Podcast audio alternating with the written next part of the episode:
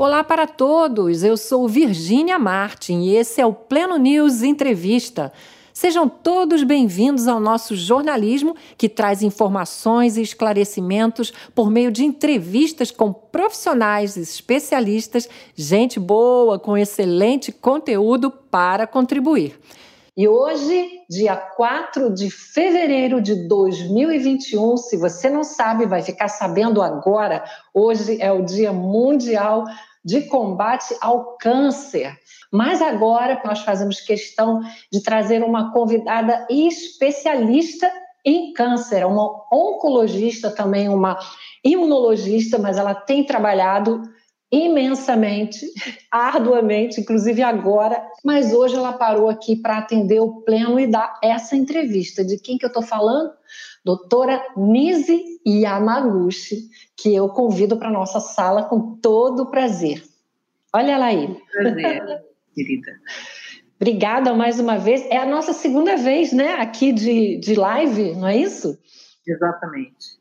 É, é, o que é bom a gente repete. Então, vamos de live de novo, fazendo agora é, uma nova entrevista, dessa vez sobre câncer. E eu trago aqui dados é, tristes e a gente vai, é, com a sua experiência, elucidar muitas coisas e trazer orientação para essa galera que está preocupada, inclusive, com a pandemia, né, doutora Anise? Bom, antes de mais nada, eu queria falar uma coisa interessante que a gente estava conversando aqui na sala, né? Essa semana eu abri o Instagram, a página do Instagram da doutora Anise, encontrei, vi, assisti doutora Anise tocando piano, gente. Vai lá na página dela do Instagram, uma pianista. Eu toco piano desde 5 anos de idade, é. em momentos de sensibilidade, né? Como essas segundas às seis da tarde, eu resolvi passar uma mensagem de luz, de amor, e convido às vezes algumas pessoas para participarem, a minha irmã Meire e outras amigas, pessoas que pensam pelo bem da humanidade. Então, às vezes cabe uma música e se eu estou perto Sim. de um eu toco. Olha, fez muito bem para mim, tanto que eu estou registrando aqui e quem puder vai à página da, doutor, da doutora Nise Yamaguchi que vai ver ela tocando o piano, trazendo muita paz para gente. Então, doutora Nise, hoje, esse dia de combate mundial, né, Dia Mundial de Combate ao Câncer, e eu trago aqui a, a alguns dados, né, ah, e aí a gente vai lamentar é, de que hoje é o, câncer é a segunda doença que mais mata no mundo. Eu tenho aqui os números de 9,6 milhões de mortes e 18 milhões de, de casos no mundo, isso em 2018. Esse dado é o mais recente da Organização Pan-Americana de Saúde, e apontando que o câncer é a segunda causa. Né? No Brasil, a projeção do Instituto Nacional do Câncer, o INCA, é de que 625 mil casos novos de câncer venham a ocorrer entre 2020 e 2022. Gente, 625 mil casos. Então, isso é um dado alarmante. Desculpa a gente falar de alguma coisa triste, mas a gente tem que estar aqui para abordar isso e trazer orientação. Como é que a gente fica no meio dessa avalanche, desse crescimento de câncer, principalmente aqui no Brasil, doutora Anise, com todos esses casos? A grande questão é que o câncer ele precisa, como outras doenças, ser tratado precocemente. E a grande dificuldade no fluxo de pacientes dentro do sistema é que eles possam ser rapidamente diagnosticados e encaminhados. Então, no Brasil, ainda cerca de 40% do câncer é avançado, o que é muito uhum. grave porque são uhum. situações que vão custar muito mais, que vão ser muito mais difíceis e que vão ter resultados piores. Uma outra coisa que nós temos é que os hábitos eles são bastante é, perigosos, principalmente bebida, cigarro, é, tipo de alimentação, não é? é a, aquela alimentação com gordura excessiva, com carne em grande quantidade. Uhum defumados.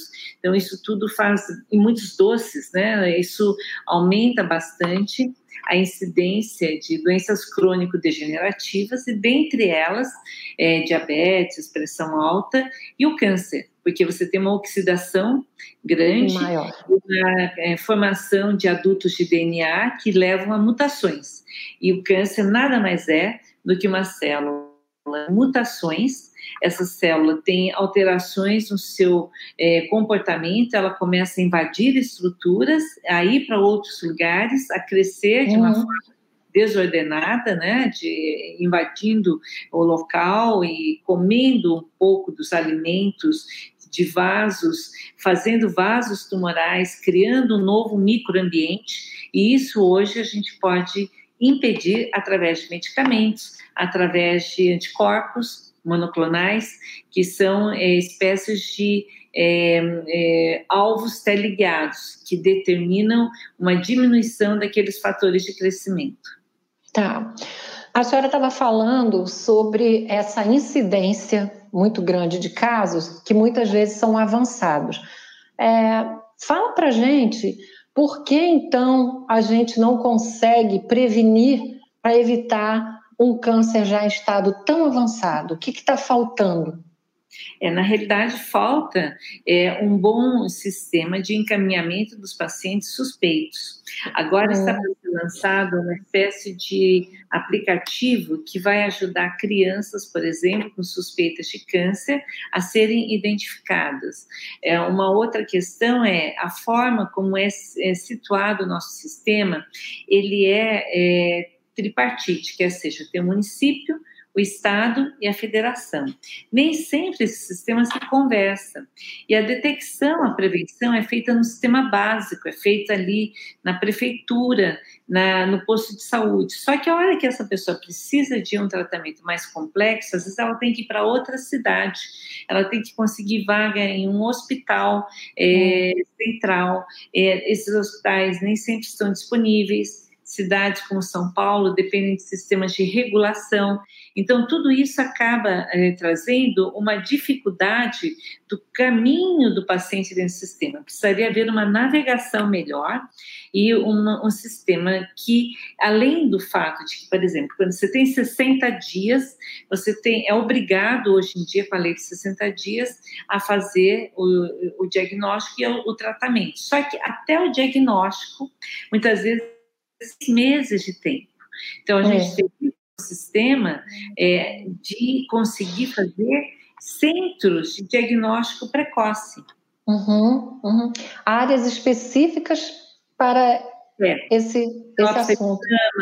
É de cabeça e pescoço, é, um encaminhamento quando a pessoa encontra uma ferida na língua, por exemplo, para que ela pudesse ser rapidamente vista, é, bexiga, estômago, endoscopia, colonoscopia. Tem muitos lugares que não têm serviços de colonoscopia público. Uhum. Uhum. No sistema eh, de saúde suplementar, que é dos convênios médicos, após os 50 anos, por exemplo, tem que fazer colonoscopia. Muitos médicos não pedem.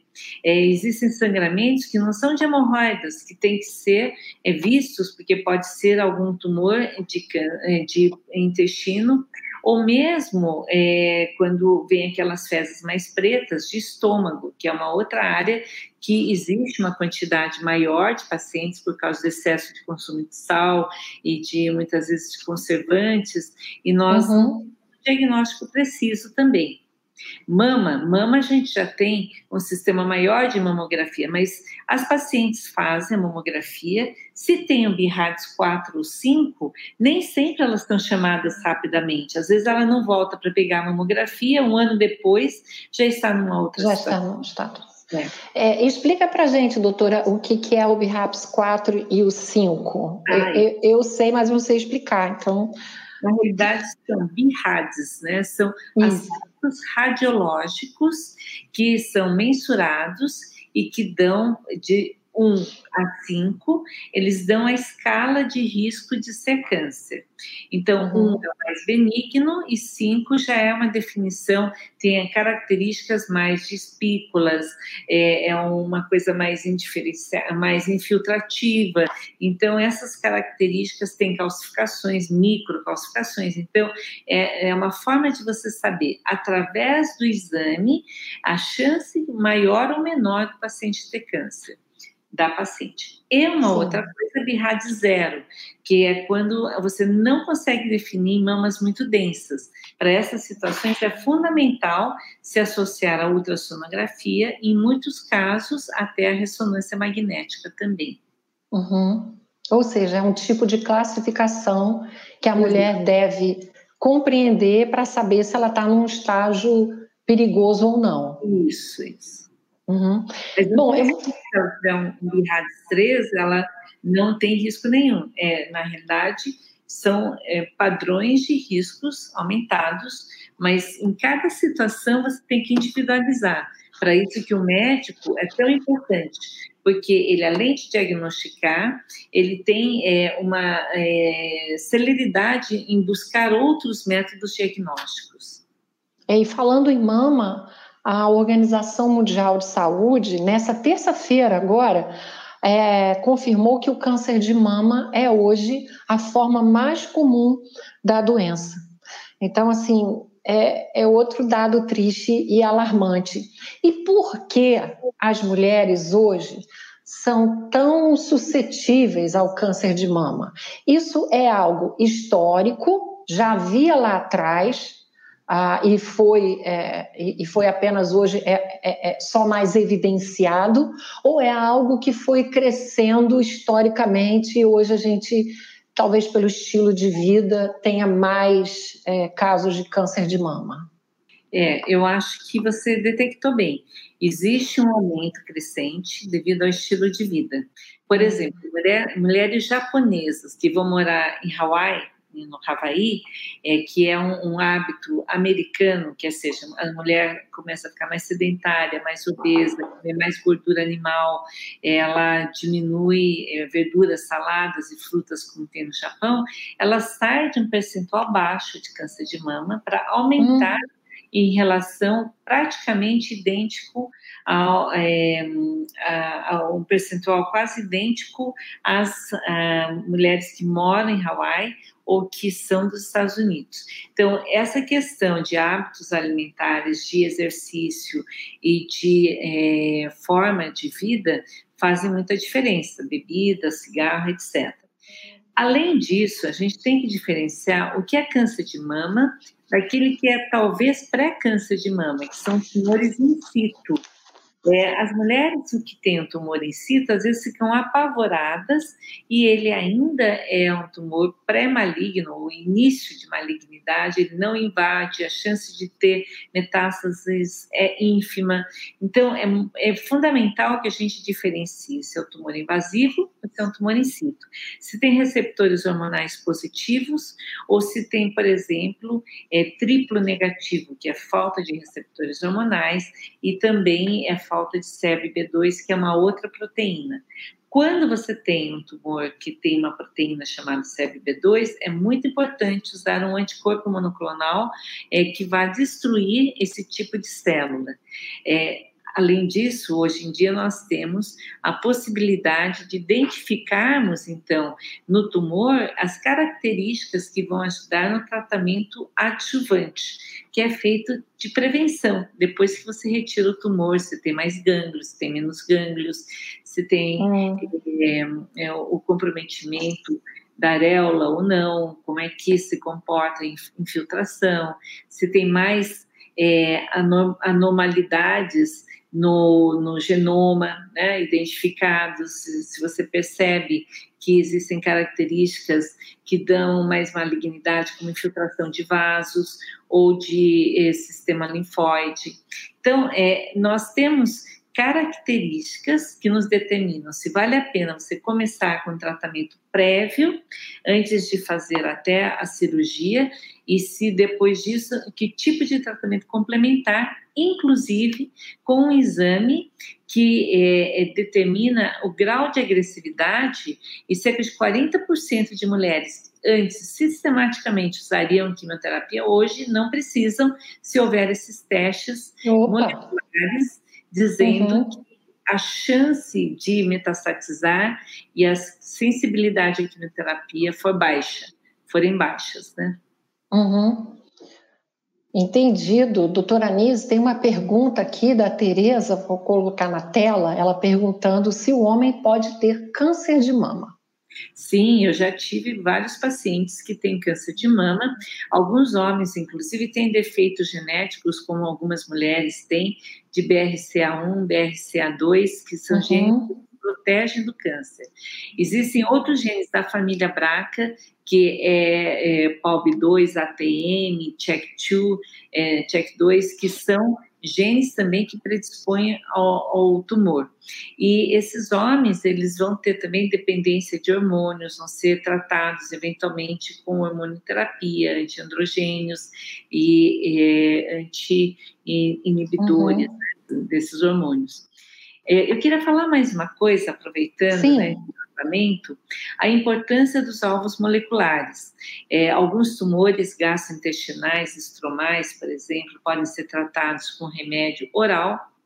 O, o tumores de pulmão, você hoje cataloga qual é o tipo e o subtipo do câncer de pulmão, para você dizer tal tipo vai receber um remédio oral que inibe o fator de crescimento de epitélio. O outro é inibe o fator de crescimento ALK. E aí o remédio é diferente e você consegue um tratamento personalizado e de precisão. Então, a ideia é você individualizar qual é o tipo de tumor e fazer um tratamento específico para aquele tumor.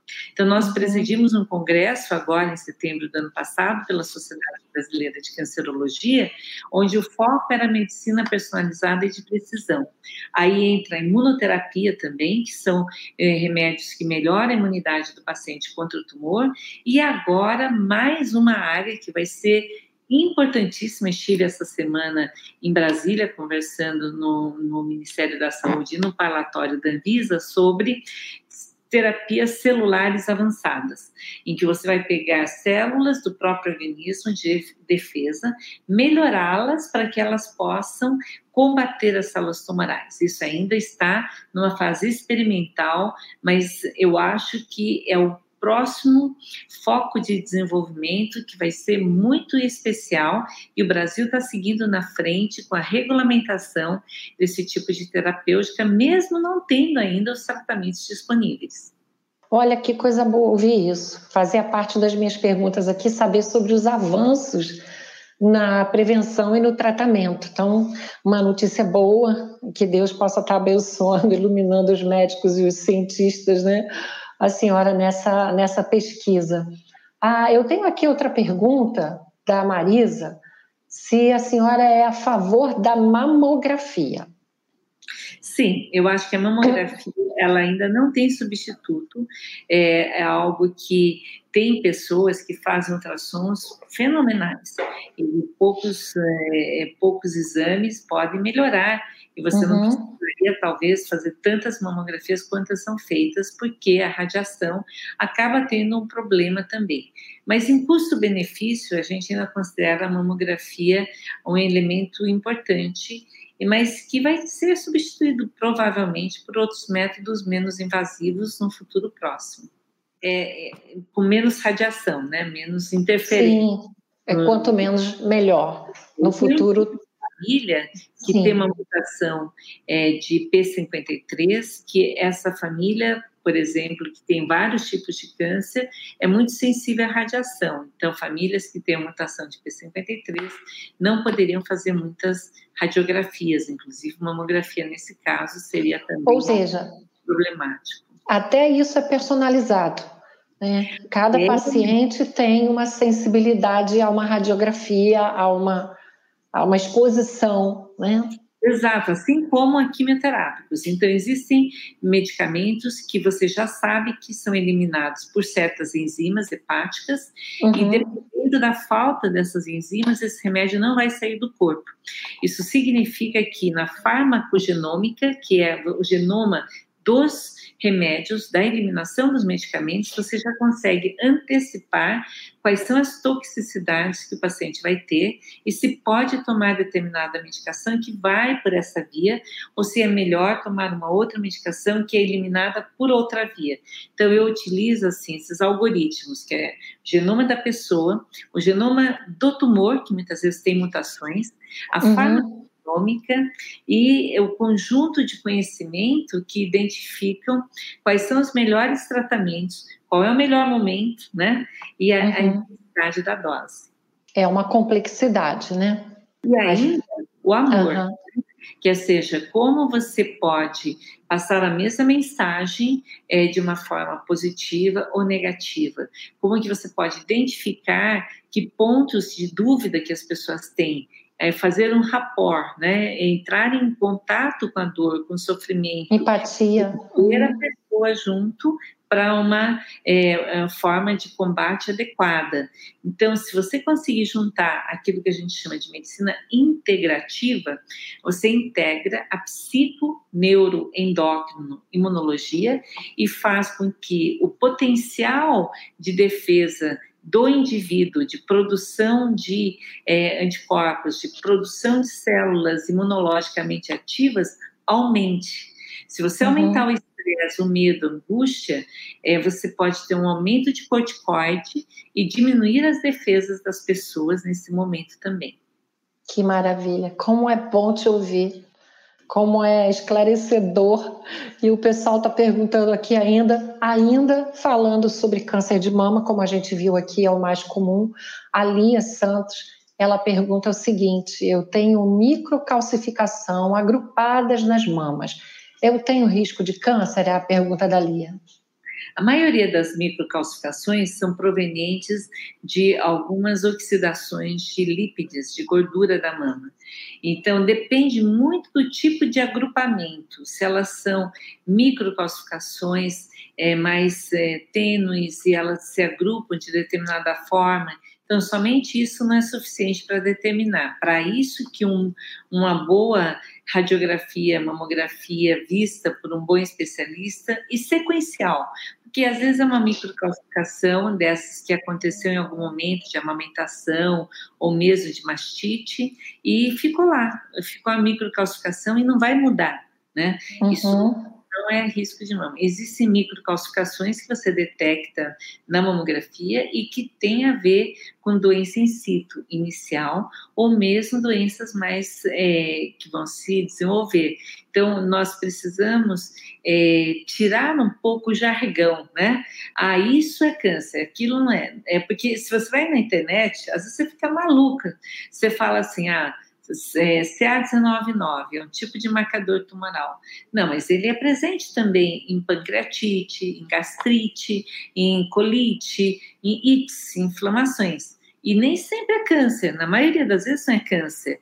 Então, nós precisamos tomar muito cuidado com o Dr. Google, porque eh, em algum momento você pode pensar que você. Bom conselho. É, é, porque senão a gente pode se perder e, e, e fazer alguma confusão que perigosa, né? É, com certeza. Outra...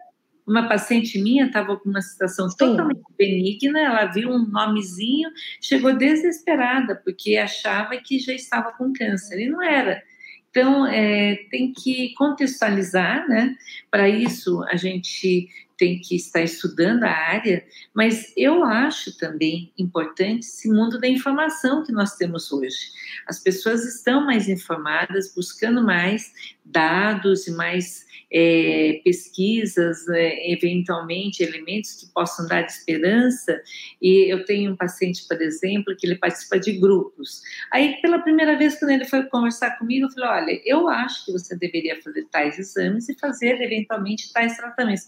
Ah, mas eu nunca ouvi falar isso nos meus grupos. Eu falei: olha, eu tenho certeza que a partir de agora, ao colocar a sua situação no grupo, as pessoas vão vai ser que nem um rastilho de pólvora.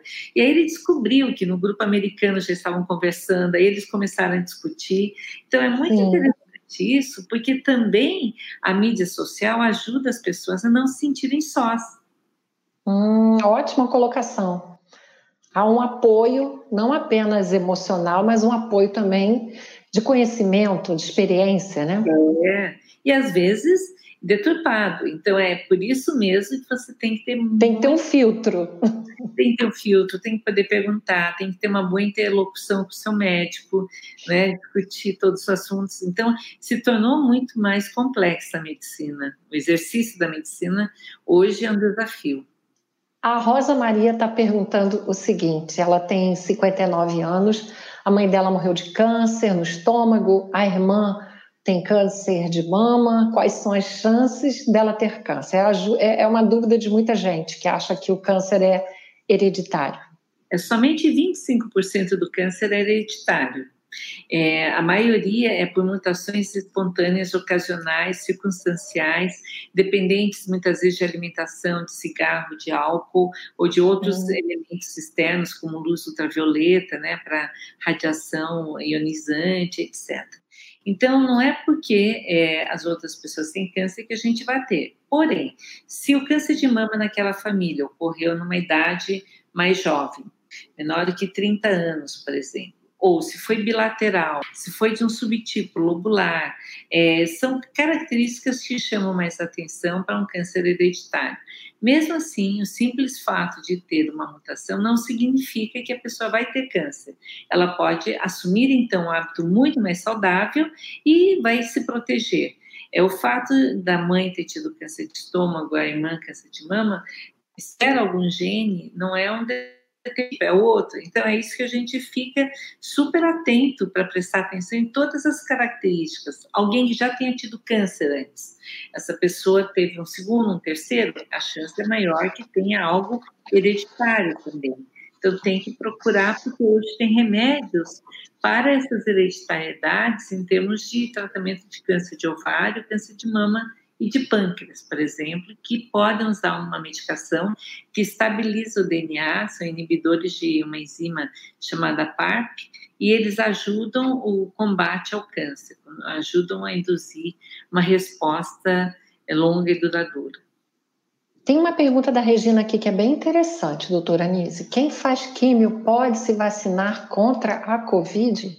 Então, o que está acontecendo é que quem faz químio, em geral, não consegue fazer muitos anticorpos específicos contra nenhuma é, nenhum vírus específico. Então, a gente tende a não vacinar quem está fazendo quimioterapia, apesar de que é, existe um estímulo hoje, todo mundo está querendo vacinar e quem está imunodeprimido quer vacinar mais. Mas exatamente essas pessoas imunodeprimidas não podem tomar vacinas de vírus vivos, mesmo que sejam atenuados, como por exemplo Olha. a determinação uhum. da AstraZeneca né, e a determinação do, da Sociedade Brasileira de Oncologia Clínica.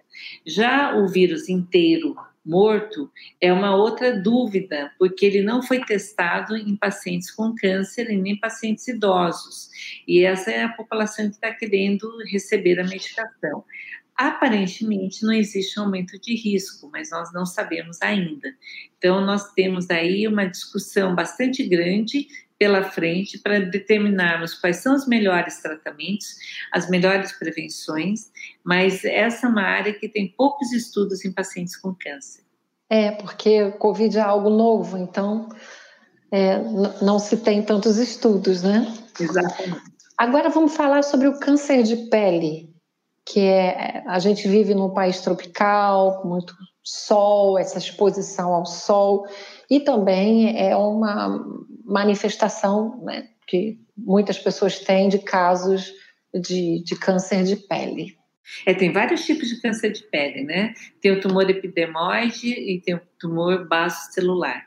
Esses basocelulares, em geral, são totalmente curados com uma ressecção bem pequena, né? dá super certo. O epidermoide já tem que fazer um pouquinho, uma margenzinha melhor. E é, o melanoma, que é o câncer mais, mais grave, é aquele que é bem escuro, apesar de existir é, melanomas amelanóticos, que seja, que não tenham coloração, isso existe também, mas a maioria é, é, é um câncer de pele que vai mudando de cor, vai aumentando o sangramento ou a coceira, é, se tem várias heterogeneidades, é, partes mais altas, mais baixas, relevos, então isso lembra mais um melanoma, principalmente quando é escuro, né, limites irregulares, etc. Então, as pintas a gente tem que tomar muito cuidado, porque o Brasil, por ser um país tropical, muitas pessoas tomam mais sol do que deveriam. E sobre o fumo? A, senhora também participou da elaboração da lei antifumo no Brasil, é responsável pelo combate ao fumo e sabe dos prejuízos, inclusive é, levando ao câncer. Certo. Essa então, é outra abordagem.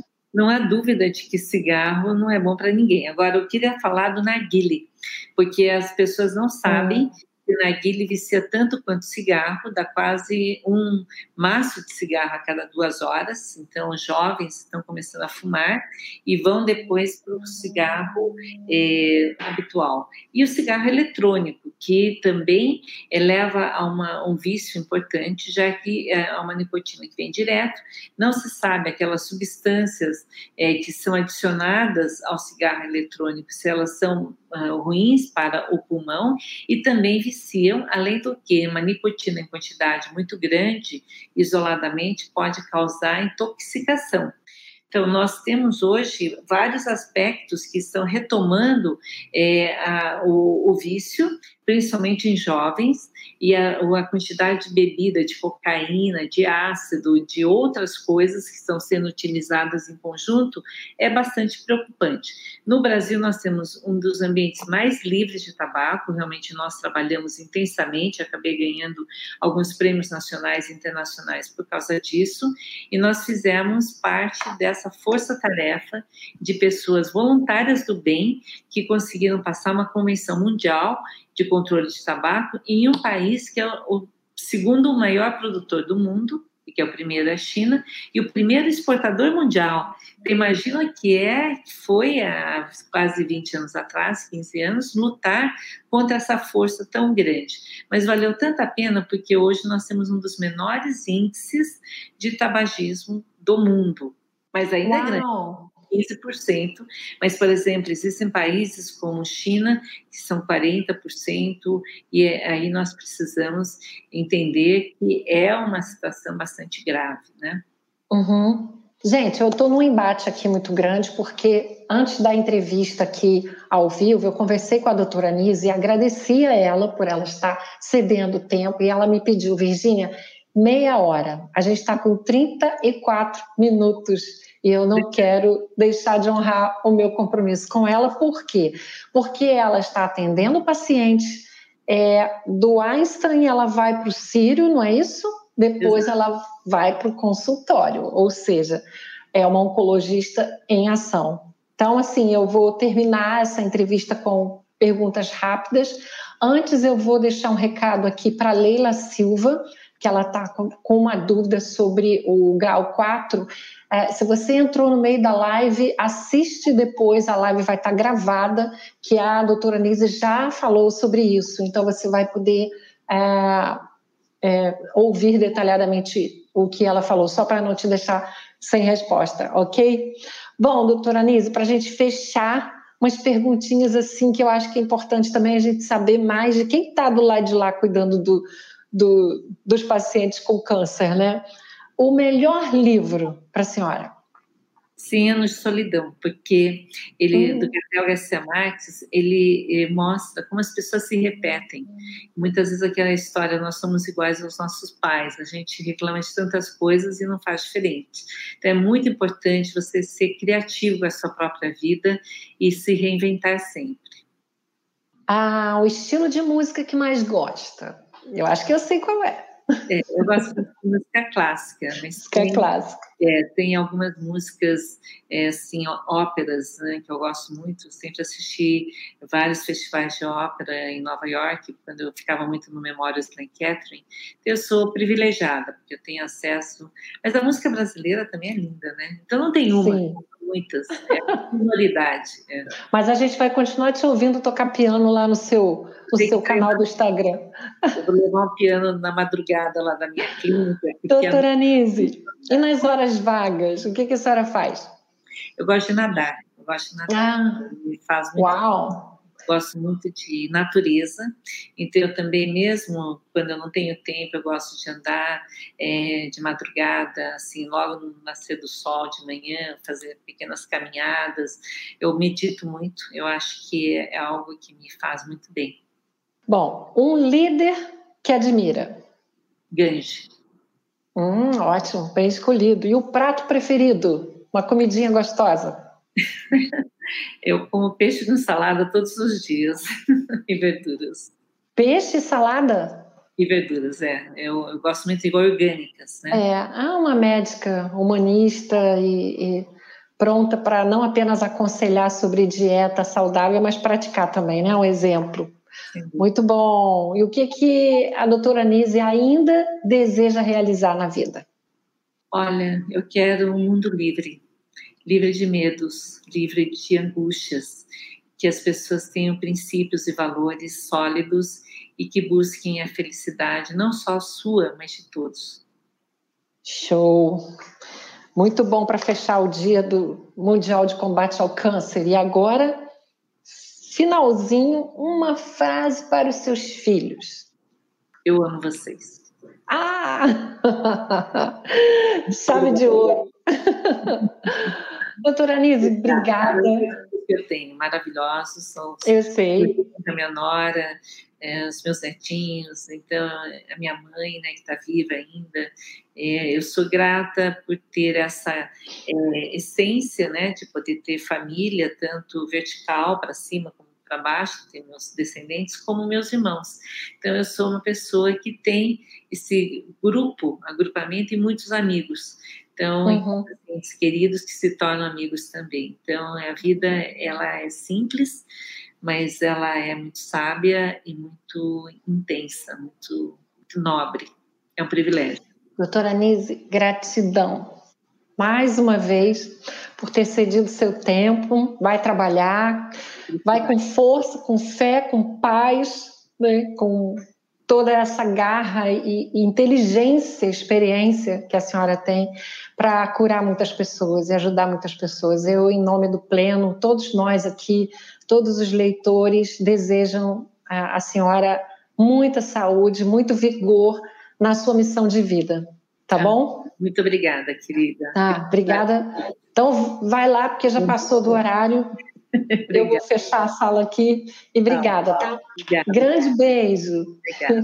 Tchau.